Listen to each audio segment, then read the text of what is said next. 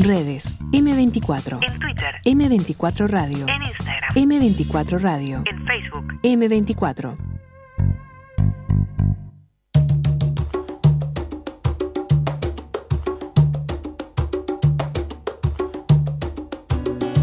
Dale, mire, pará, dale, mire.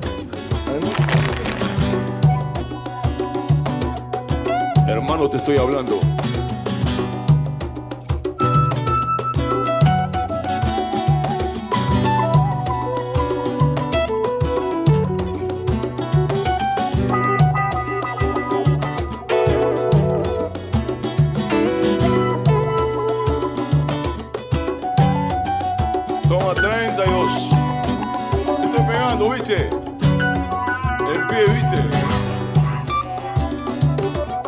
Quieras.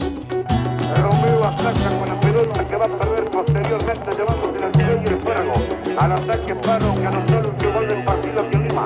Espárrago marcado por Valverde y Pachamé Espárrago a Cubrilla. Se viene por el sector izquierdo, marca escapó, y escapó en la jugada, tiró.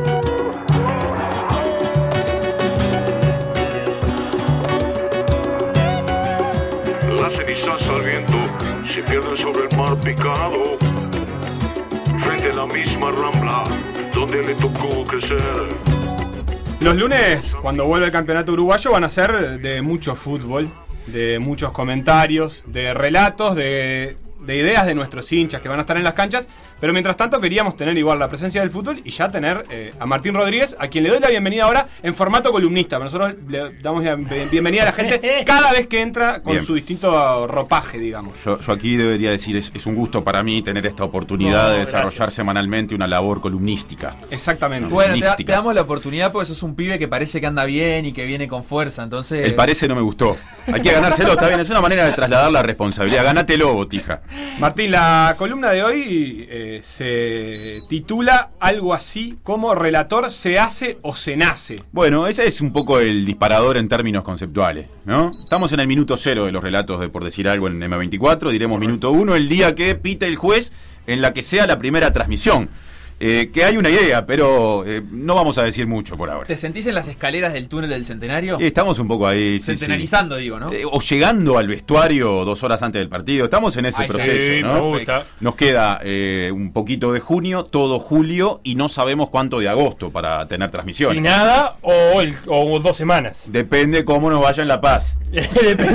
Cuando termine el partido de La Paz de radio. Cuando termine de jugar la selección por el fútbol. Exactamente. Bruno Piñeiro. Bruno Twitter, Piñero, un grande, un relator minuano. Un abrazo para Bruno. Mirá, contestaba tu, tu pregunta si relator se hace o se nace. Guardalo, guardalo, guardalo, guardalo. Guardalo. ¿Guarda para después? Guardá que en un ratito ah, nos va a porque servir. tenemos lector de Perfecto. mensaje ansioso. Perfecto. No, no, no, pero Perfecto. está bien, está bien, está bien. Este, Escuchábamos y quedaba de cortina, hermano, te estoy hablando, eh, en una idea que va a estar presente en todas las columnas, que es que haya canciones que tengan un relato de fútbol. Exactamente. eh, hay algunas que son cantadas. Yo creo que vos le decís a la todas gente. las canciones en general. Es lo que tiene. No, pu- pueden incluir recitado. Sí. Pero vos le decís a la gente una canción de relato y en Uruguay la gente piensa fundamentalmente, creo que en el Río de la Plata hoy, Sí. en Tabaré Cardoso. el hombre de la radio. Eh, Ahí está. Pero bueno, por lo menos me propuse de arranque ir encontrando otras, que si Bien. no hablan de relato, tengan una grabación.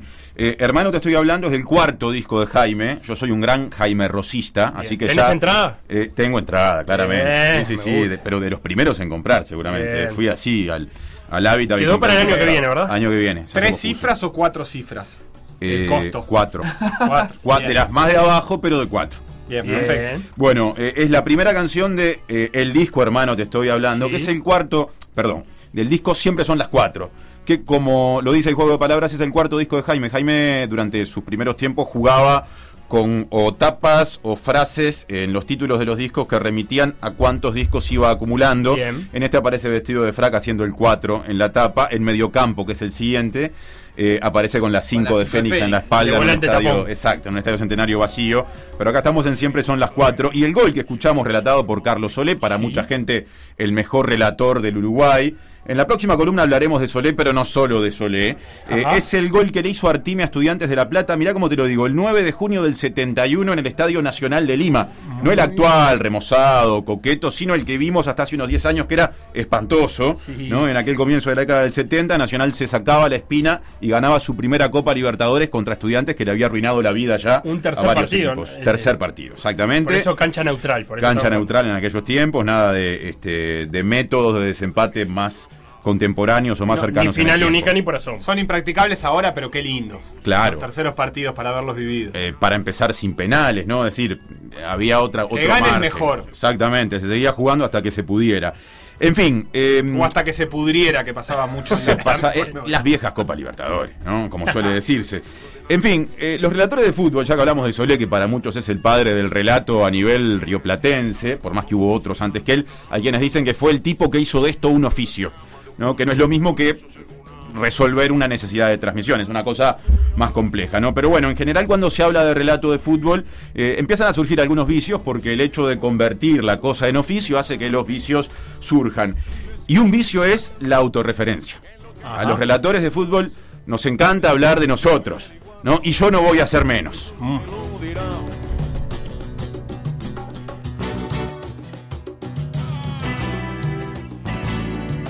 Llega de nuevo, ahora sí va el centro al área, resta de cabeza el ruso Pérez, la pelota queda en la mitad de la cancha, pelea Vargas, no llega.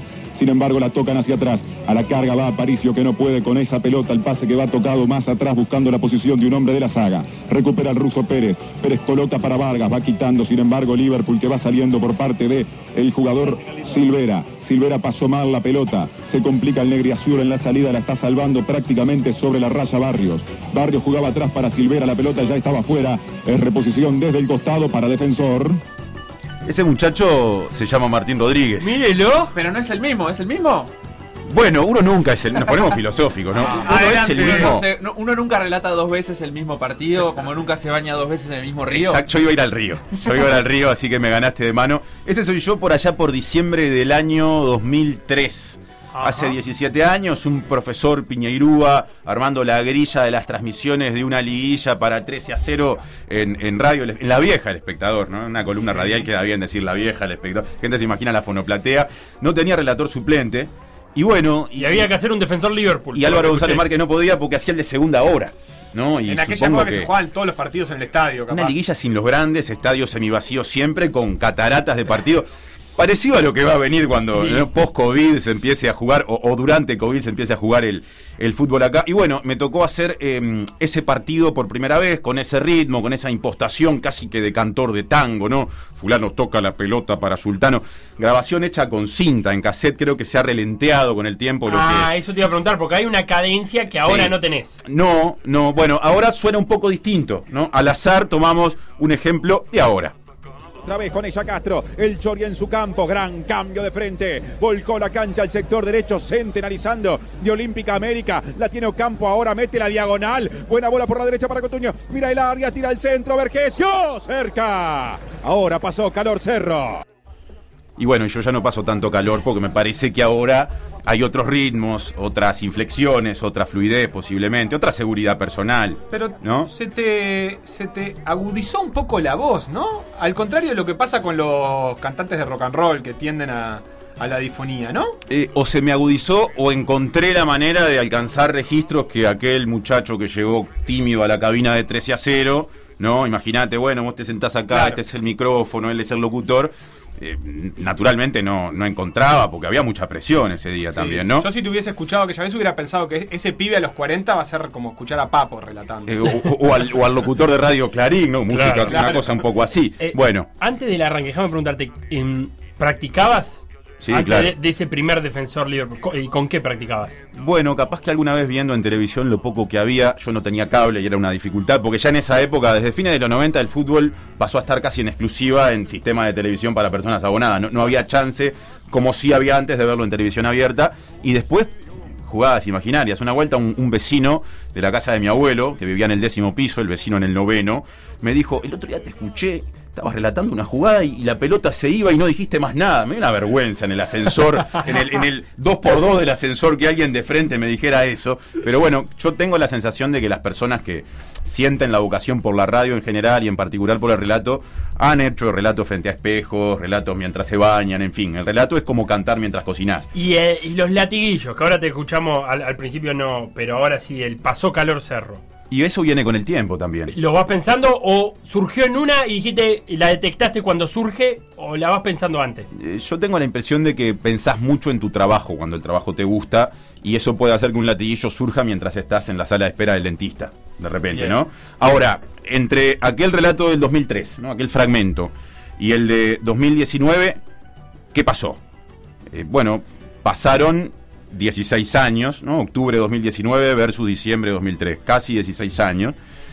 Y, y yendo a la pregunta que, que- le da, digamos, sentido a esta primera columna, aquello de si se hace o se nace, ¿eh? si el relator nace o se va haciendo con el tiempo, yo tengo la impresión de que lo que pasó fue mucho ensayo, mucho error, mucha repetición, mucho ejercicio, ¿no? Eh, y, y por ende una lógica propia de cualquier oficio, porque el relato de fútbol es un oficio. Entonces yo me siento más cerca, si tenemos que meternos en, esa dicotomía, de que aprendemos a hacer un trabajo eh, que podemos hacer con más o menos vocación, quizá ahí esté el matiz, pero que en la medida en que seamos personas con ciertas capacidades y perseverancia, tendemos a ser mejor con los años. Yo creo que se hace el relator de fútbol. Ahora, concedo que quien siente la vocación posiblemente de eh, un rendimiento o alcance un rendimiento más cercano a su máximo que el relator más, qué sé yo, burocrático, que un día, teniendo facilidad, tiene que salvar una urgencia en una transmisión y sin ser un tipo que se muera por relatar, lo hace correctamente. Bien, y, y vos decís que, que lo puede hacer cualquiera, también metiéndome en esa dicotomía.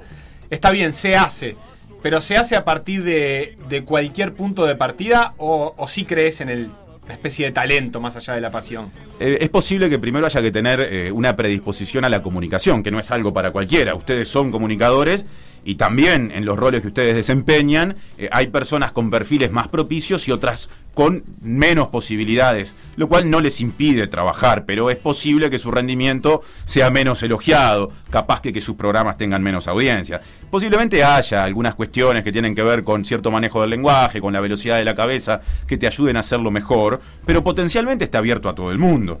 Y después termina siendo muchas veces quien escucha el que ubica y o estimula o indirectamente te dice capaz que no es la mejor opción. ¿No? Ahora, me interesa que otra gente nos diga si se hace o se nace, porque había por lo menos un mensaje. Sí, hay más de uno. Agustín, por ejemplo, dice, relator se hace. No tengo pruebas, pero tampoco dudas. Eso es lo que queremos en esta columna. Y Fe pura. Bruno dice, creo que se nace. Lo que hace el tiempo es fortalecer, darle conocimientos empíricos a esas condiciones innatas y el desafío es que con el tiempo uno logre llevar lo innato a una conducta profesional que permita potenciar tu crecimiento. Lo que dice Bruno no difiere tanto de lo que vos decís, pero difiere el punto de partida. Él dice que se nace, que hay una condición con la que hay que nacer para ser relator, pero que obviamente que después con el tiempo mejora. Cuando argumentamos nos empezamos a encontrar ahí con Bruno, que es relator de fútbol, con mucha experiencia, laburado en radios de Montevideo, del, del interior también, pero me interesaba a mí igual esta discusión porque yo tengo la sensación, se lo decía hoy a Seba antes de venir al aire, de que en el discurso de los relatores, por ejemplo cuando los entrevistan, ¿no? Y Sí. volvemos a la autorreferencialidad o a la autorreferencia, como se diga, hay muchas veces un concepto que a mí siempre me hizo ruido y es el concepto de somos poco más que elegidos. ¿no? Somos intermediarios entre el hincha y Dios, entonces transmitimos las emociones.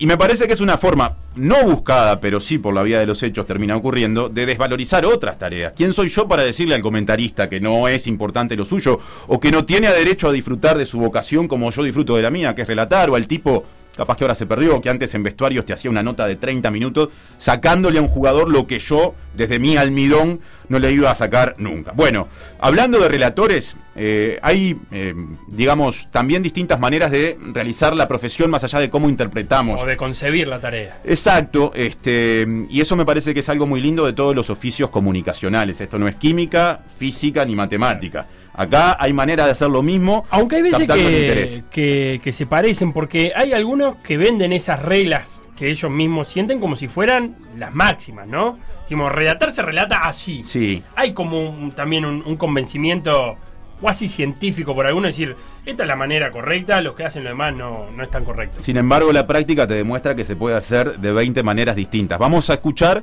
un ejemplo de gol agónico, importante, muy gritado.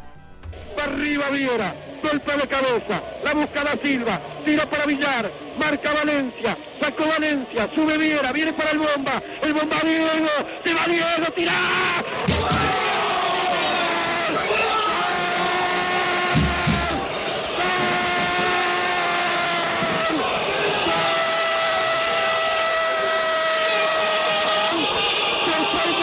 La fiera, la fiera Aguirre, qué increíble que uruguayos, por Dios, qué increíble, tengo ganas de gritar y no puedo, tengo ganas de saltar y no puedo, tengo ganas de llorar y no me salen las lágrimas, porque así somos los uruguayos, porque así somos nosotros, porque así somos los charrúas, que hasta el último instante nos metemos para el partido, la buscamos, la luchamos.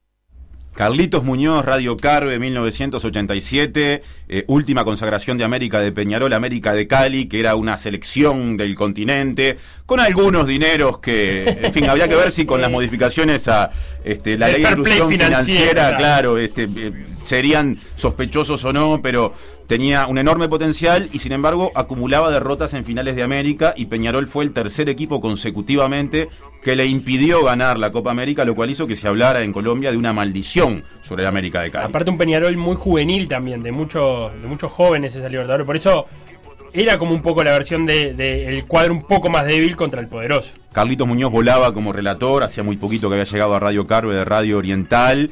Si bien no era un continuador del estilo de Víctor Hugo, me parece que se paraba más cerca de ese estilo en ese momento, entre otras cosas con una garganta que le permitía gritar así, que el de Solé, que es la otra escuela que escuchamos en, la canción, justamente al comienzo, este, y dejó la vida en ese micrófono y, y dijo que tenía ganas de llorar y no le salían las lágrimas. Eh, y seguramente muy cerca en el Estadio Nacional de Santiago de Chile, en tiempos en los que el general Augusto todavía era presidente, hubiera alguien muy crítico del general Augusto, porque era un relator que se expresaba políticamente, que además se daba el lujo de vivir ese momento así de álgido de, álgido de una manera bien distinta. Faltan 8 segundos. Va a terminar. Quito Peñarol devuelve Bataglia. Dramático final.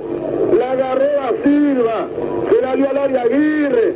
Cortó en una. ¡Qué nerviosismo! ¡Puede haber peligro!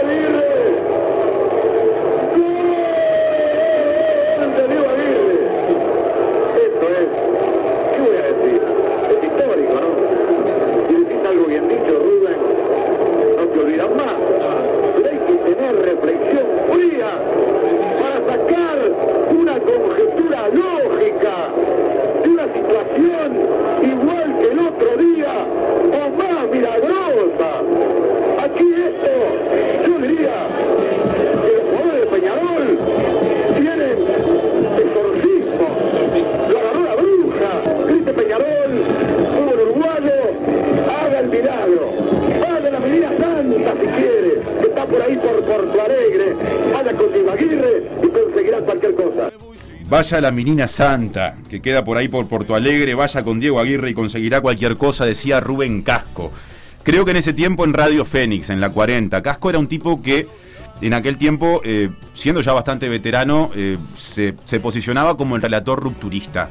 Eh, había tenido una historia de trabajo con Solé, o sea, con, con los maestros, pero empezó en un momento a darle a sus transmisiones cosas totalmente distintas, o sea, hacía chistes, se reía de los jugadores, politizaba mucho el relato en tiempos de, eh, del primer referéndum vinculado a la ley de caducidad, cuando el juez sacaba la tarjeta amarilla, él decía, saca la verde, no saca la amarilla. Eh, era un relator muy escuchado por gente de izquierda, por eso mismo. Y claro, si vos comparás lo que hizo Carlos Muñoz, ¿no? Que, que yendo a la escuela más tradicional trató de, de poner en la góndola de su relato todas las emociones juntas, ¿no? Ahí con así somos los uruguayos, la garganta full. Casco en realidad lo primero que hace después del gol de Aguirre es preguntarse al aire en un tono casi que de charla, ¿qué digo acá, Rubén? Se habló a sí mismo. ¿Cómo cuento esto? Porque se daba cuenta que era histórico. Y entonces después empezó a, a jugar con la idea del milagro y con la idea de la suerte de Aguirre. Fue este, un Precursor. previsor, un precursor. Porque en el año 2011 estábamos hablando lo mismo. En algún momento llegó a decir que si usted quería una heladera tenía que ir con Diego Aguirre a algún tipo de iglesia o templo que iba a conseguir la heladera o el Qué auto lindo San Diego. o lo que quisiera. San Diego Aguirre. Bueno, hemos demostrado que se puede relatar de maneras muy distintas, ¿no? Como Muñoz o como Casco. O como Víctor Hugo también. Para Diego. Ahí la tiene Marabona, lo marcan dos, pisa la pelota Marabona, arranca por la derecha el genio del fútbol mundial. Y es el tercero a tocar para Borruchaga siempre Marabona, genio, ta, ta, ta, ta, ta, ta, ta.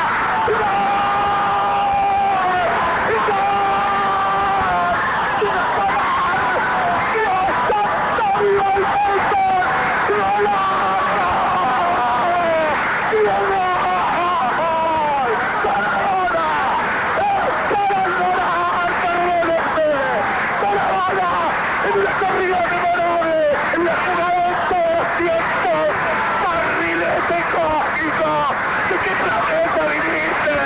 Para dejar el camino tanto inglés, para que el país se opulle apretado, gritando por Argentina, Argentina 2, Inglaterra 0, Diego, Diego, Diego Armando Maradona, gracias Dios por el fútbol, por Maradona, por esas lágrimas, por este Argentina 2, Inglaterra 0. 22 de junio de 1986. Hoy eh, se cumple el aniversario de ese relato, de ese partido, ¿no? Eh, cuartos de final, digo bien, del Mundial de México. Argentina había de eliminar a Uruguay. Víctor Hugo, el gol de Pasculi contra Uruguay debe ser el gol que menos gritó 1 a 0. por muerte de ese mundial. Gol, Pasculi, tranqui. Y acá dejó la vida en lo que para mí es. eh, a ver, si uno pone en la balanza la importancia de un gol con la capacidad que un tipo tiene que tener en tiempo real para definir esa cosa viva e impredecible que es un partido. Es ahí el, el desafío que tenemos todos los relatores. Estamos narrando algo que no es una anécdota, algo que vimos el día anterior, es en tiempo real. Es decir, en ese acompasar la importancia del momento con la exigencia de contarlo bien, de ponerle emoción, pero de hacerlo igualmente entendible sin que el llanto lo termine de quebrar, yo creo que lo que hace Víctor Hugo en ese gol, que era metafóricamente, ¿no? Hablando, una revancha de una guerra, en algún sentido, es insuperable. Ojalá nos sorprenda la profesión y, podamos encontrar nuevas narraciones parecidas o mejores. Yo creo que va a ser muy difícil. De todas formas, hay, perdón, una diferencia discursiva, además de estética, entre, por ejemplo, el relato de Muñoz y el de Víctor Hugo. En esto que vos decías que Víctor Hugo estaba relatando un partido que era como una revancha de una guerra, no, no, no se hace eco de eso en términos de, ah, los argentinos, cómo somos. Para empezar, porque él no es argentino, pero, pero Muñoz tiene esta cosa de, de resaltar como un, un aspecto patriótico o casi de una identidad del fútbol uruguayo, que, que Víctor Hugo, por el contrario, eh, como que resalta la, la- belleza de eso, ¿no? Como casi que lo hace llorar y, y- y- y qué lindo que es el fútbol, gracias por el fútbol, o sea, hay, una diferencia discursiva muy grande entre esos dos relatos, ¿no? En el relato sí, en la columna de la semana que viene yo les voy a hacer escuchar algunas cosas que dijo en esa transmisión Víctor Hugo en otros momentos, que de alguna manera ponen arriba de la mesa toda esa carga patriótica que tenía, aunque esté mal o no nos guste, por la vía de los hechos la tenía ese partido. Pero está claro que en el gol lo deja de lado y no le dice a los ingleses eh, nada grueso como podría haber pasado por la cabeza y seguramente pasó por la cabeza de todos los que con la radio en el oído gritaron ese gol en Buenos Aires y en cada rincón de Argentina. Hoy vimos que un gol se puede gritar como del mismo partido, el mismo gol, como Muñoz o como Casco. También este gol se puede gritar como Víctor Hugo o como Mauro Viale. Notable de Maradona, notable, notable, notable. Se va, se va, se va, se va, se va, se va, se va y le pega el gol. Le pega, le pega golazo de Maradona. El mejor del mundo, Maradona 2. Inglaterra 0, qué golazo, Maradona. Voy a comparar. eh, Qué escueto. 118 palabras, Víctor Hugo Morales, un minuto 11, desde que el negro Enrique le da el pase gol a Maradona. Sí, la A- asistencia. Anotáselo al negro Enrique. Un minuto 11 segundos contra 42 palabras de Mauro y 0.15. ¿eh? Un módico 0.15. A ver, en defensa de Mauro, estamos volviendo a los mediodías con Mauro, un célebre programa de la televisión argentina. Eh, Mauro relataba en televisión, Mauro Viale, en ATC en aquel momento, el canal. Esto que escuchamos estatal. era tele. Es un relato televisivo. Este abre una puertita que otro día abriremos con más fuerza en este mismo espacio, que es la diferencia entre el código, el relato televisivo y el radial. Pero aparte era un relator televisivo de los 80. Un tiempo de mucha sobriedad en la narración televisiva que Marcelo Araujo va a empezar a quebrar a fines de esa década y principios de los 90. ¿Y cuál era la relación de Viale también con el hecho, con, con la figura del hecho, con Maradona, con Bilardo? Porque eso también debe eh, generar algunas cuestiones en el relator. Maradona estaba embanderado con la causa de Maradona y la de Bilardo. Víctor Hugo. Víctor Hugo. Sí, sí. Mauro Viale, para empezar, eh, estaba en Buenos Aires, no estaba en México.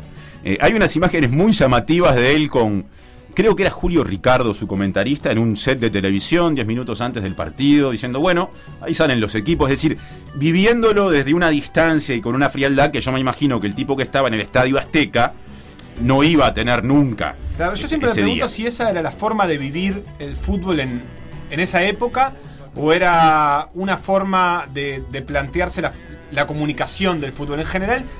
Hay muchos relatos de, de la época que no son particularmente emotivos. Finales de Copa América eh, y de Copa Libertadores no son todos relatos emotivos. Hoy día me parece que es impensable que haya un relato deportivo o una previa que lo transite así. Más o menos eh, hay un punto de clímax que antes no se alcanzaba. Y yo no sé si eso tiene que ver con que el hincha en sí lo, trans- lo transitaba distinto o una postura sobre la comunicación. Eh, Yo tengo una teoría, por lo menos con respecto a Uruguay, eh, y es Sudáfrica como hito en ese proceso de cambio.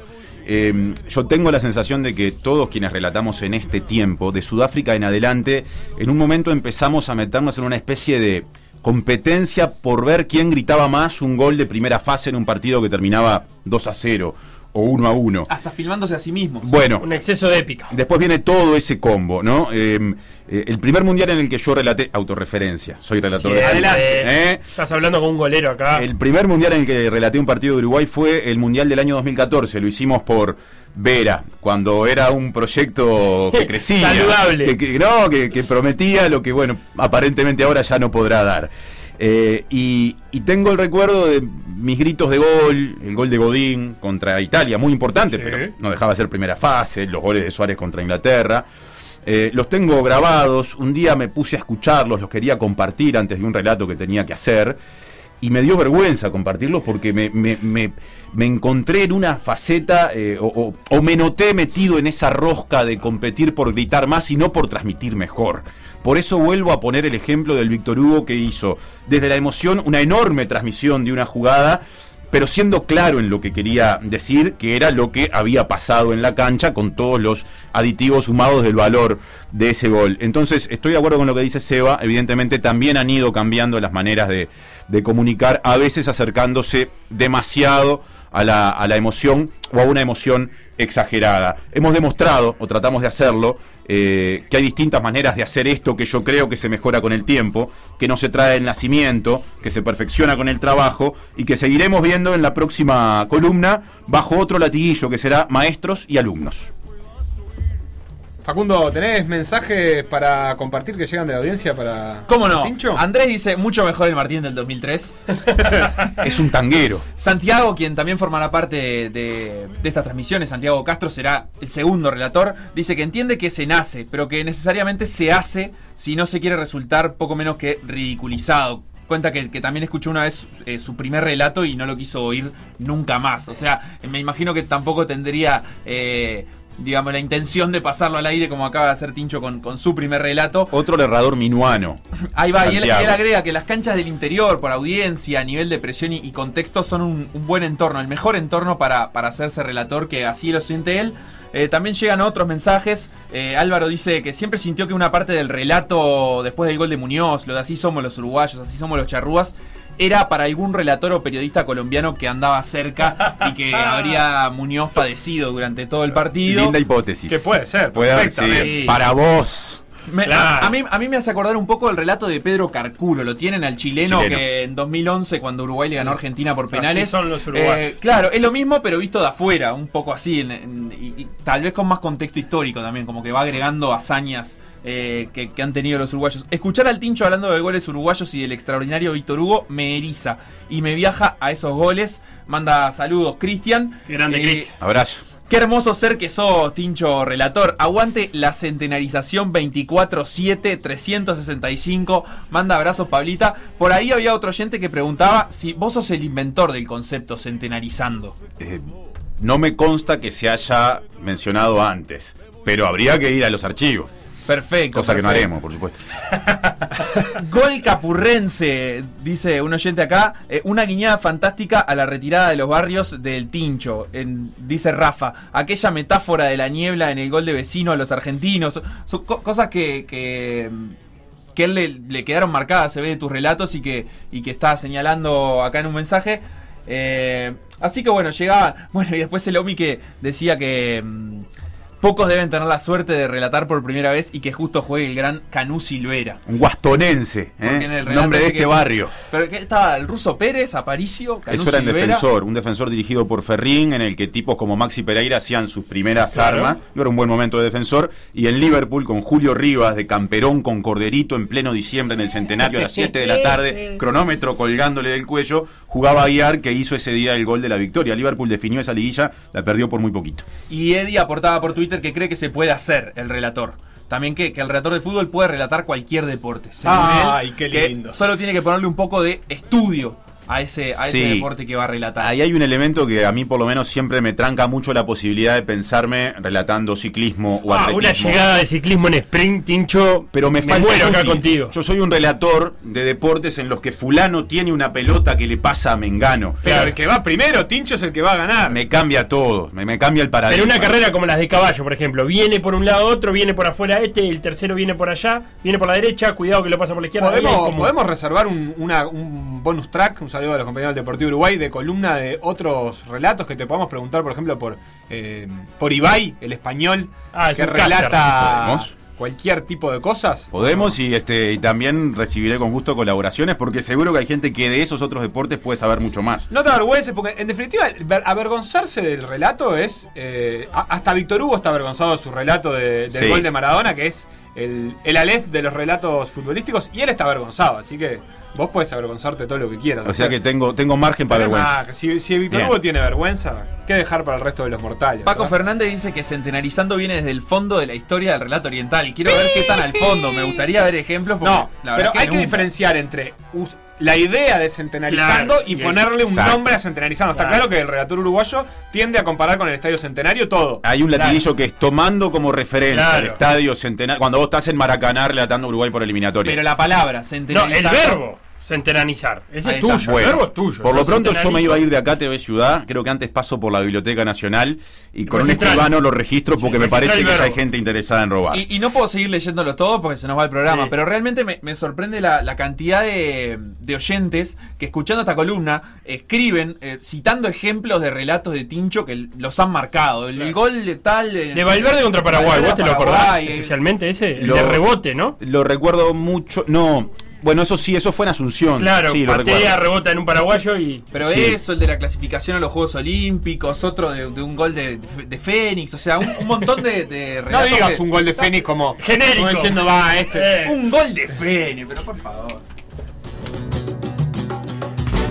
Lo que pasó en por decir algo, revivirlo en pda.uy o buscar los podcasts en SoundCloud, Mixcloud o Spotify.